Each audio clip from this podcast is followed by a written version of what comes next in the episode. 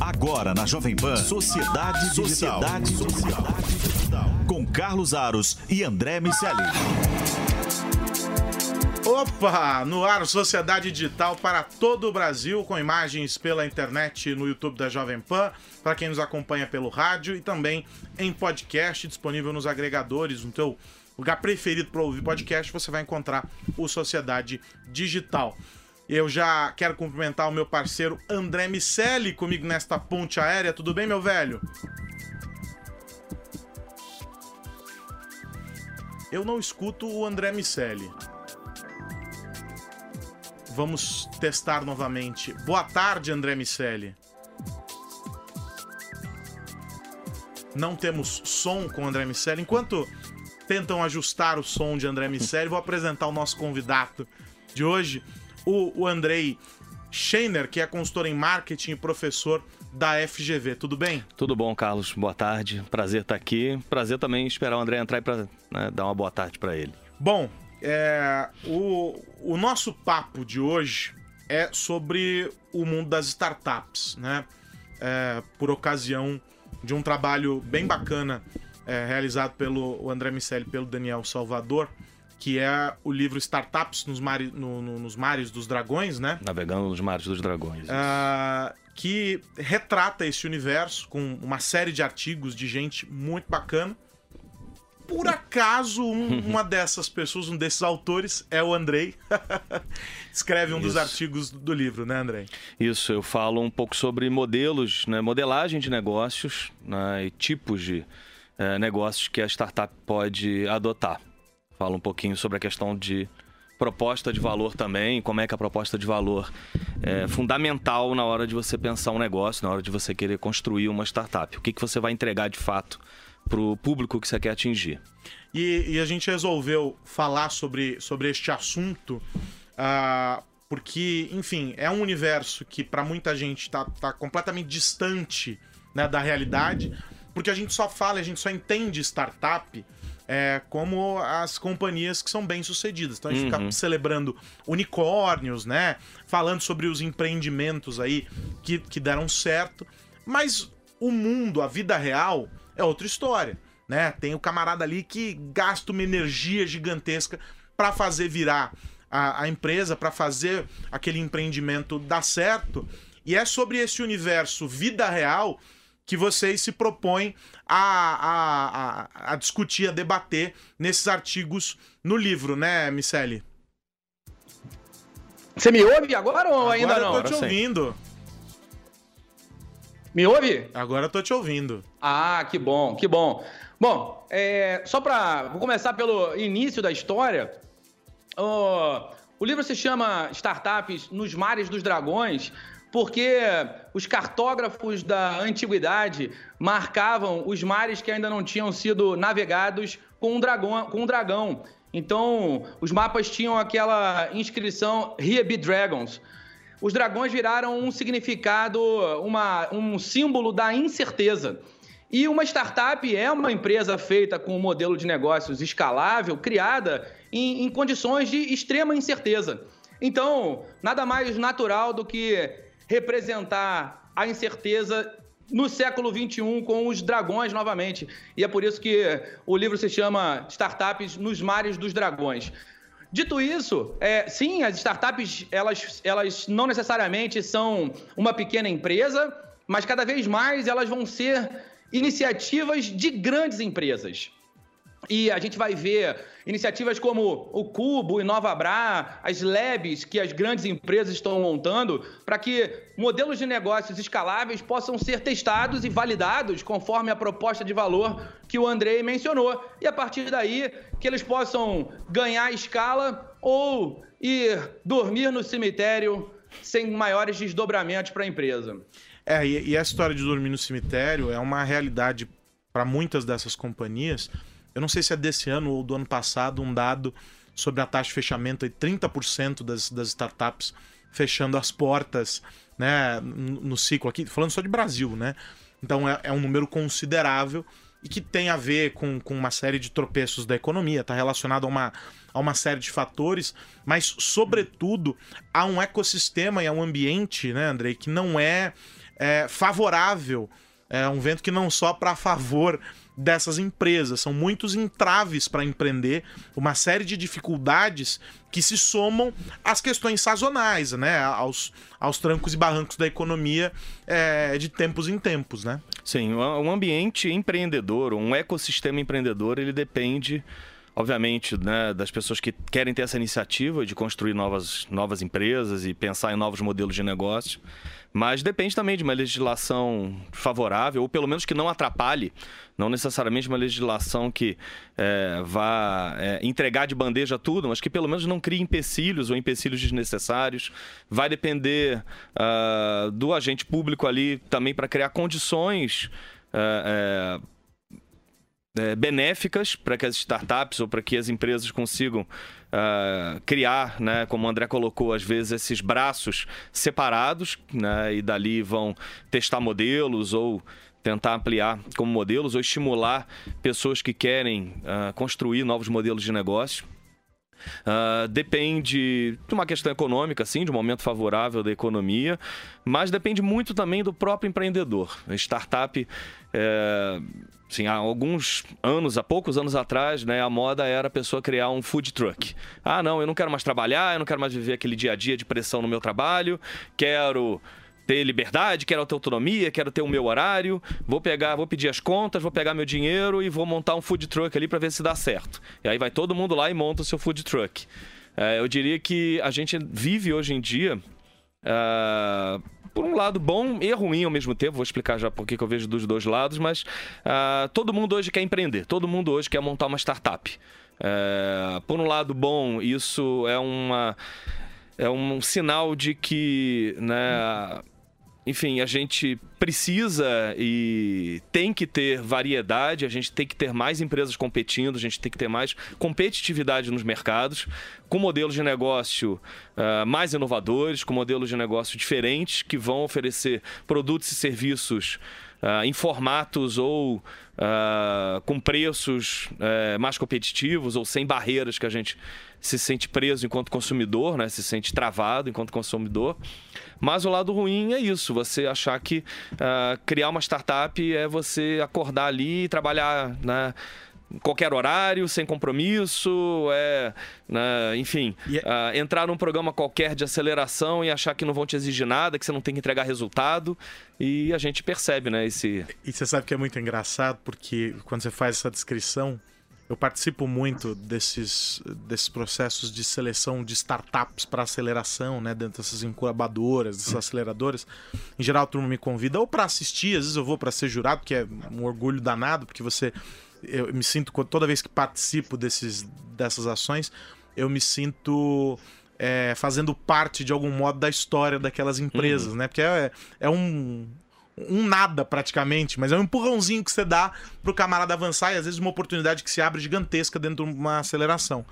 E o que eu mais vejo são caras que não necessariamente, quando é, tem as ideias para modelos de negócio, né, para as empresas que eles estão formatando, não necessariamente querem reinventar a roda. Né?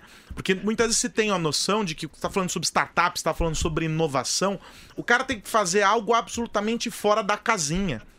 E às vezes a gente chega lá nessas apresentações e o camarada começa a contar a história e ele vai lá apresenta o produto dele, você fala assim, cara, tá aí. Ele encontrou um caminho muitas vezes óbvio, mas ele só virou óbvio no momento em que você vê o cara materializar aquilo para solucionar um gargalo, resolver uma dor que era um problema gigantesco para um determinado setor. E o cara vai lá e simplificou aquilo. E ponto, marcou um golaço ali, porque ele conseguiu, é, com uma ideia original, resolver um problema que era um troço aparentemente é, uma barreira aparentemente intransponível. Uhum. Então a gente está falando muitas vezes de um profundo entendimento sobre o setor em que se atua. A gente está falando sobre caras que estudam de verdade aquele mercado, que vão dar muito com a cara na porta, né, até conseguir emplacar essas soluções e que vão trabalhar violentamente para viabilizar. Porque tem startups que fazem essas apresentações que você pergunta assim: quantas pessoas na empresa? Ah, três. E aí você fala assim, quanto vocês estão faturando? Ah, já estamos faturando aí 700 mil reais por ano. Opa! Três pessoas. E o resto é tudo gente que eles vão colocando no, nos trabalhos para uhum. né, pra fazer a, a, a, história caminhar. Então, a vida real é muito diferente do glamour que se estabeleceu quando fala sobre essas startups, sobre esse, sobre esse universo. E os números é, apontam, e a gente até discutiu isso aqui, né, André, sobre a necessidade de um ecossistema que é, estimule a cultura empreendedora, é, que tem um modelo econômico que é, é, é, é, empurre esses caras não do abismo, né, mas para que eles consigam voar, para que eles consigam decolar. É, o governo tem feito alguns movimentos nesse sentido. Tomara que eles caminhem, né, André? Exatamente. É, aquela história do estava à beira do abismo e deu um passo à frente. Mas o governo, sim, tem, tem tomado algumas iniciativas, muito no sentido da desburocratização. Essa é uma ação fundamental. Se a gente olhar depois de cinco anos, mais ou menos 45% é a taxa de mortalidade nas startups, das startups no mundo. No Brasil, esse, esse percentual chega a quase 70%. Então, dá para entender que tem alguma coisa diferente aqui no Brasil para que os nossos percentuais sejam tão piores do que a média mundial.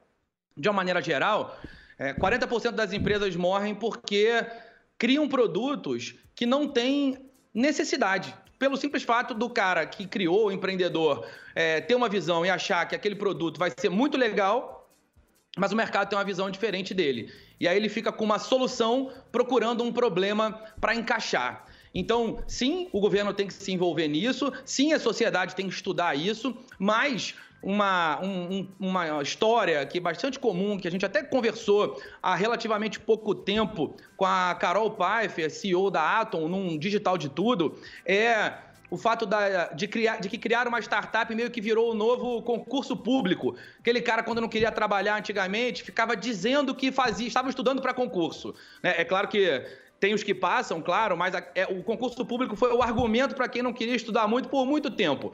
E agora as startups estão nessa fase. O cara passa uns dois anos ali dizendo que está montando uma startup, depois mais um ano dizendo que está pivotando o modelo de negócio e até admitir o fracasso, ele ganhou cinco anos sem fazer nada.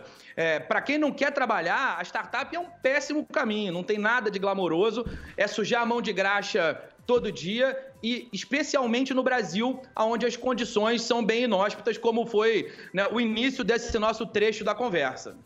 Mas você sabe que essa história da, das startups, há alguns anos atrás, conversando, né, ela, ela fala que é o novo concurso público. Aliás, esse DDT já tá lá no Spotify para quem quiser ouvir. O papo foi muito, muito bom.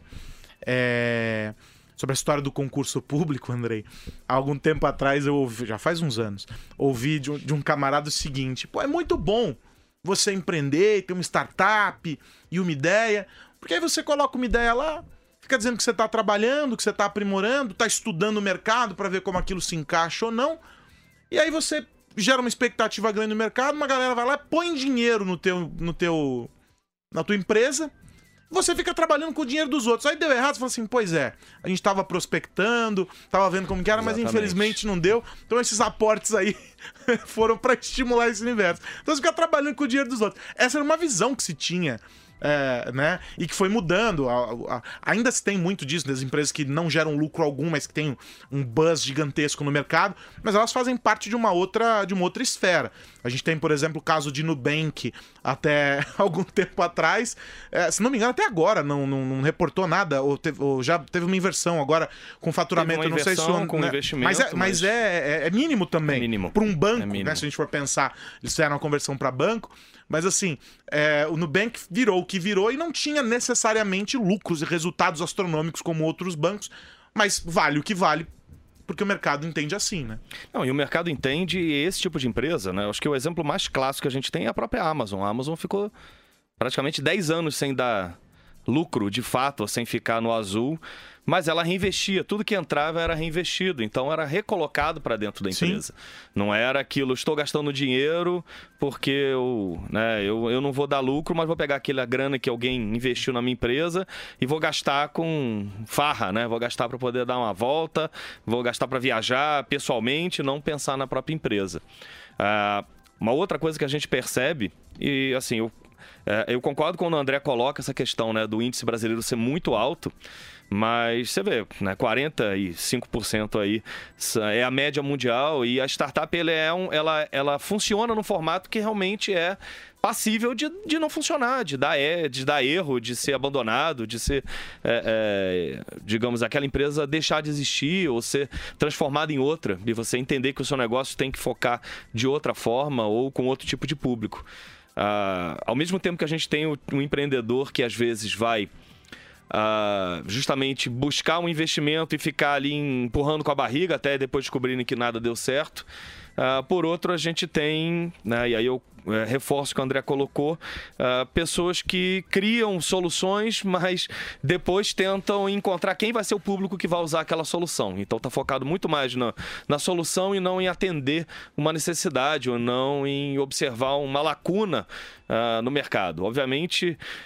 Você não vai sempre perguntar para o cliente o que, que ele quer, porque o cliente às vezes não tem nem ideia do que ele quer, mas cabe a você que quer empreender investigar, olhar, observar, estudar, conhecer o mercado, conhecer né, uh, os teu potencial cliente para poder entender como você pode entregar algo que realmente vá valer a pena para ele e não ser só mais um, um, uma distração ali de momento e a pessoa vai se empolgar ali na hora, vai instalar o teu aplicativo e duas semanas depois ele desinstala e fala isso aqui não serve para nada, isso aqui não me ajuda em nada. O que eu percebo muito conversando com às vezes né, startups que estão no estágio ainda muito inicial, que querem começar a, a crescer, uh, o próprio empreendedor não sabe nem explicar o negócio dele, explicar o que, que ele quer vender, explicar a solução dele de uma forma clara, de uma forma direta.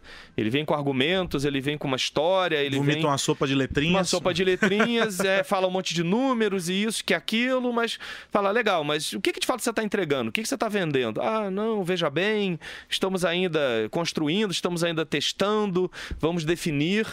É, e aí vai contra exatamente Uh, o que a gente até explica bastante no livro, né? Você. Uh, eu acho que o legal desse livro é ele não ser um livro acadêmico, mas ele tem um viés sim teórico, ele traz conteúdos ali importantes, importantes, conceitos fundamentais para te dizer, olha, você quer navegar numa incerteza, um mar de incerteza, toma aqui, eu não vou te entregar um mapa refeito, eu não vou te entregar um caminho das claro. pedras, mas eu vou te entregar, por exemplo, nesse caso, um astrolábio. Talvez acho que a maioria dos, dos é, nossos é, ouvintes aqui saibam que é o astrolábio, pesquise o que é um astrolábio, porque esse foi um instrumento fundamental para as navegações acontecerem é, há 500 anos atrás, quase 600 anos atrás. No mínimo preocupante que alguma empresa esteja se baseando nessas ferramentas do passado. Mas a gente está entregando esse livro como ferramentas que vão é, fazer exato. a pessoa conseguir navegar, conseguir entender, conseguir prestar atenção e falar: opa, peraí, eu estou aqui entregando algo que vale a pena, de fato. Exato, exato. Como eu vou comunicar isso? Como eu vou formatar isso? Como eu vou trabalhar a comunicação? Como eu vou é, tentar ali formatar é, o meu negócio para ele receber um investimento no futuro? O que, que eu faço depois com esse investimento? A gente, eu trabalhei num, num, num programa de chamado de pré-aceleração de startups. Uh, e nesse programa, os empreendedores eles chegavam e na verdade, eles tentavam às vezes conseguir aporte de dinheiro, mas os investidores, quando olhavam para aquelas ideias, falavam: caramba, isso não está formatado. A ideia é muito boa, mas se eu entregar agora, sei lá, 30 mil, 40 mil reais para essa empresa investindo nela, ela não vai saber o que fazer com esse dinheiro. Ela vai gastar esse dinheiro sem usar ele de fato para gerar escalabilidade do negócio, gerar aumento de negócio. E eu acho que esse é um caminho também a se pensar muito e por isso é, esse estudo do empreendedor, essa dedicação é fundamental. Tomara que as startups usem ferramentas modernas como é, os conceitos que estão expostos no livro e outras ferramentas que estão no mercado e abandonem o astrolábio, né, André Miceli?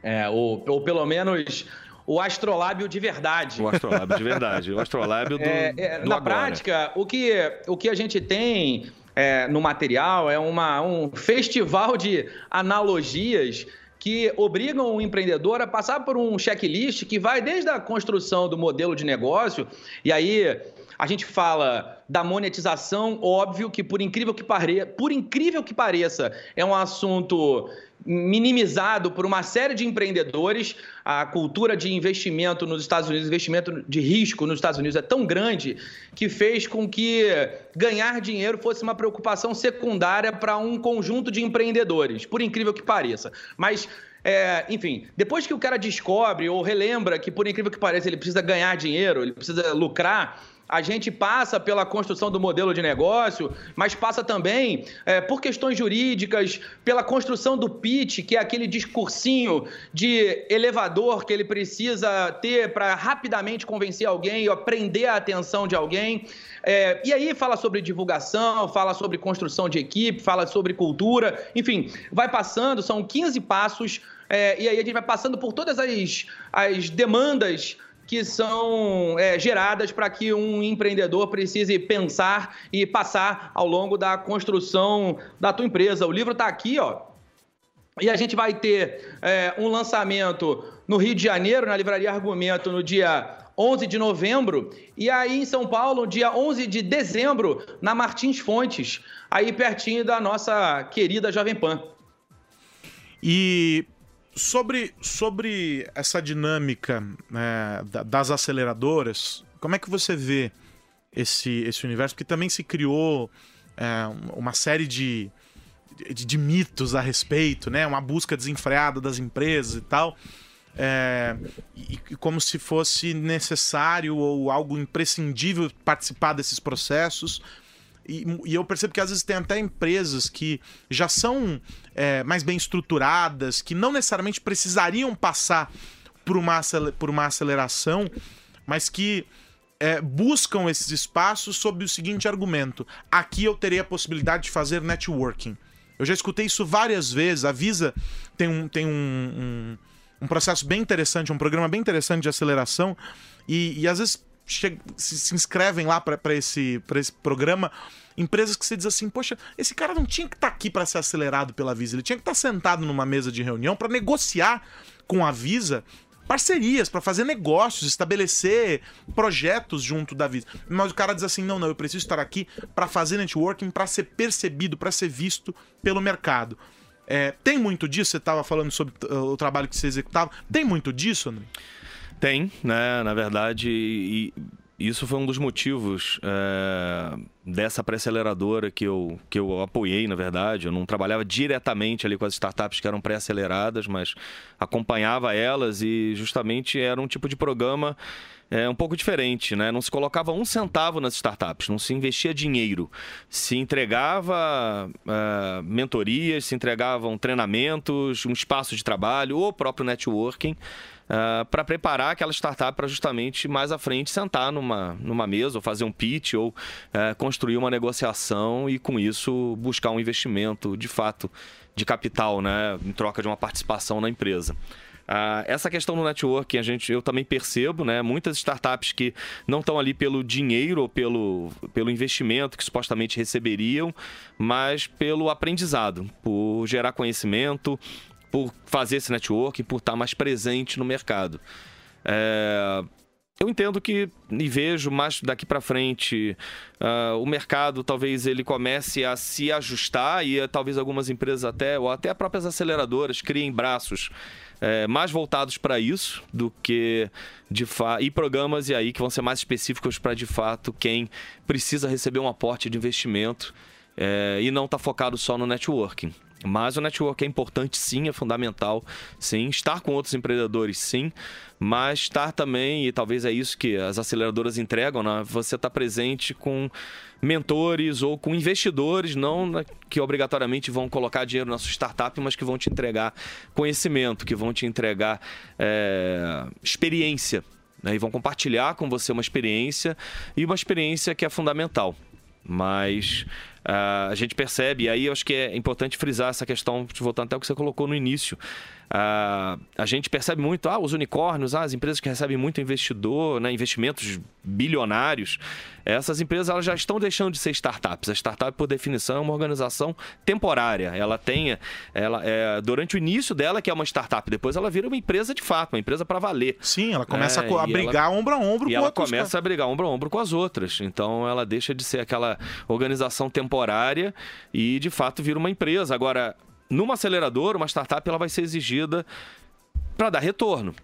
E é isso que os investidores buscam. Os investidores não estão buscando só uma ideia brilhante, Querem mas uma ideia dela. viável, uma ideia que dê retorno, uma ideia que seja escalável, uma ideia que seja possível de ser replicada para poder gerar o maior número de, é, de clientes possíveis dentro daquele mercado de atuação. Porque tem que pensar que é um ecossistema que uh, gera uma receita gigante porque movimenta muito dinheiro nessas, nessas transações, gera empregos. E se a gente for pegar, por exemplo, números do Sebrae, e, e aí a gente tem que fazer uma distinção, porque a gente usa o termo startup, parece a gourmetização né, das pequenas empresas. Mas é, aqui no Brasil, aquilo que a gente vai entender, a, as startups, muitas vezes acabam nascendo por uma necessidade, o camarada precisava fazer algo para viabilizar alguma questão, enfim, alguma área ali do que ele estava fazendo, e é onde nasce um, um desmembramento disso, que é o empreendedorismo por necessidade né? O cara ele não é um empreendedor porque ele foi criado para ser empreendedor, né, Andrei? O cara é um, um, empreendedor porque o mundo determinou que ele fosse esse cara, porque senão ele não tem o que colocar na mesa. Então, para poder alimentar a família e pagar as contas, o cara se joga no mundo e vai empreender. Esse cara ele não tem formação muitas vezes. Esse cara ele não conhece do mercado, ele vai descobrindo no método Braille, né? Ele vai ali tateando até chegar é, no, no, no, que precisa. E o pessoal fala assim, cara, ele vai no feeling. É, basicamente vai no feeling. Por isso que tem programas de, como os do Sebrae e outros para fazer essas orientações. Então, a gente tem esses dois grupos. Tem o cara que é o bicho empreendedor, que é o cara que sabe como fazer esse processo, que vai usar as melhores ferramentas do mercado, e tem o cara que no desespero se joga, se lança para fazer é, acontecer. Então a gente convive com essas duas realidades. No entanto, quando a gente pega a, a, as estatísticas, a gente percebe que essas pequenas empresas são as grandes empregadoras do Brasil. E agora, durante o período de crise, né, 12 milhões, 13 milhões de desempregados e etc., eram esses empresários, os pequenos empresários, e a gente está falando de empresas realmente pequenas, que estavam dando oportunidades de, de, de emprego, que estavam gerando é, é, movimentação ali numa economia próxima. E aí a gente começa a escalar isso para companhias que vão se aproximando de outras e vão prestando serviço para gigantes e aí o ecossistema cresce. Então a gente tem todos esses cenários. É, o, o Brasil é um troço muito louco né, dentro dessa, dessa realidade, porque a gente não tem uma cultura empreendedora. Acho que a, a síntese né, do, do, do, que a gente pode dizer é que nós estamos descobrindo o que é essa cultura empreendedora fazendo. Né? Enquanto outros países trabalham isso, o moleque desde pequenininho já é ensinado a viver sobre essa, sobre essa realidade. Queria ouvir vocês dois rapidamente sobre isso, por causa do tempo. Tá ótimo. Bom, rapidinho. O Brasil, ele é, é, exatamente, ele não tem uma cultura empreendedora de, na verdade, não tem uma cultura de reconhecer de, o empreendedorismo exato, exato, do brasileiro. Exato. Porque, sei lá, aquela criança que mesmo de brincadeira tá ali fazendo uma, brinca de fazer uma lojinha e de criar alguma um artesanato de repente e tentar vender para os amigos, está sendo empreendedor. Está construindo alguma coisa, tá obviamente não fazendo aquilo por necessidade, mas aquilo por prazer, de uma forma lúdica, mas tem ali uma semente empreendedora. A questão é que a gente não reconhece isso, não encaro isso como algo positivo. Ao contrário, por exemplo, do que acontece nos Estados Unidos, onde a criança que vai vender limonada Sim. é super bem, é, é, é, normal, é natural, é esperado até que a criança corra atrás também um pouquinho para entender né, o que é o que é empreender ou entender como ela pode se virar quando for adulta. Ah, e aí, aqui a gente tem sim um brasileiro empreendedor por natureza, que vai correr atrás, vai montar seu próprio negócio mas a gente não tem esse reconhecimento. E aí por isso é que ele aprende muito pouco quando ele vai para a educação formal, ele não é estimulado a empreender. Ele é estimulado Sim. a entrar fazer um concurso, ele é estimulado a ser funcionário de uma empresa. Escolher o caminho teoricamente mais um fácil. caminho mais fácil ou escolher um caminho que é mais natural, digamos assim. E aquele que quer empreender é visto como o diferente, né? Aquele que quer de repente não quer fazer muita coisa da vida e escolhe empreender. Então é um ciclo vicioso que a gente começa a quebrar aos pouquinhos. Eu acho isso positivo. E para você, André Miceli? É, acho que é importante que a gente realmente faça um exercício para separar esses bichos.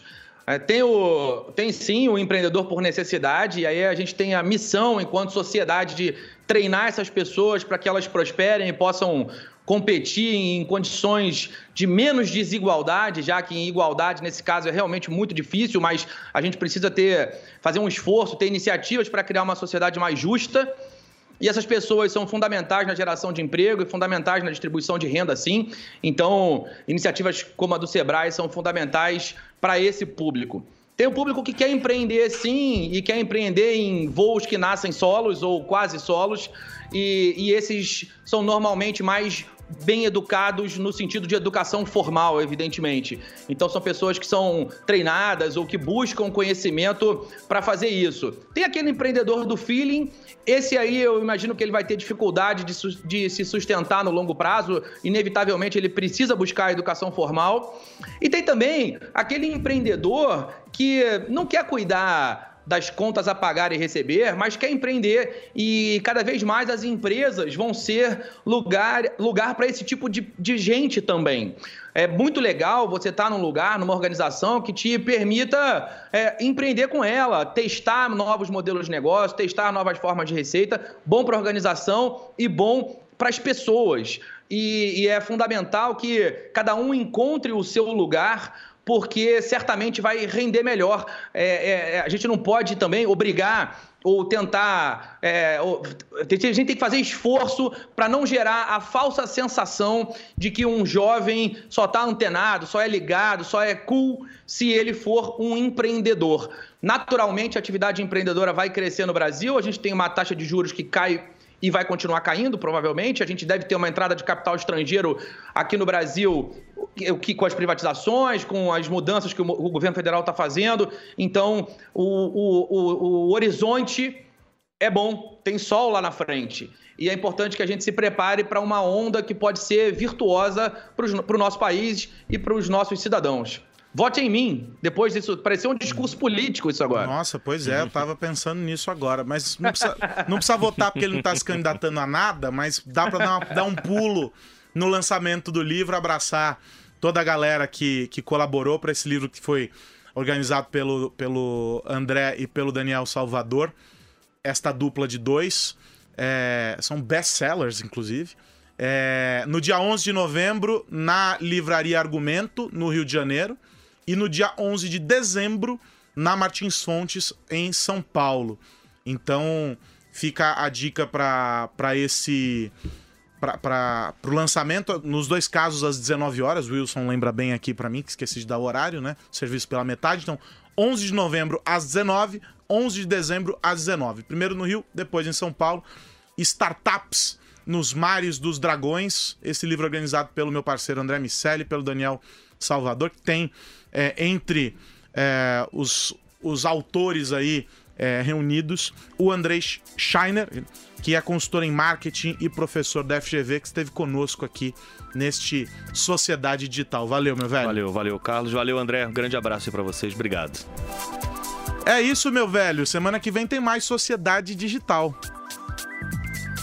Aros, meu amigo, um abraço para você, um abraço para o André, meu parceiro de livro, meu parceiro também lá na Fundação Getúlio Vargas. Evidentemente, não estou me candidatando a nada, é que o assunto startup, o assunto empreendedorismo é um assunto que definitivamente mora no meu coração. E muito bom ter esse papo. Espero você lá, meu amigo. Estaremos juntos lá, prestigiando é, o, a turma que escreveu o livro. Enfim, as recomendações todas estão feitas. É um tema super importante, com impactos. Enfim, a gente tratou de vários desses aspectos aqui, os impactos desse debate sobre empreendedorismo, falar sobre o universo das startups e como tudo isso modifica a sociedade. A gente torce para que o DNA da sociedade seja modificado positivamente, para que nós tenhamos mais e mais empreendedores, para que esse ecossistema prospere, muitos empregos, muitas oportunidades sejam geradas, que muitas ideias boas surjam.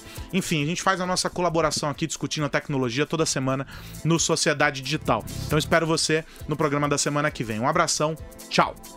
Você ouviu Sociedade Digital com Carlos Aros e André Miceli.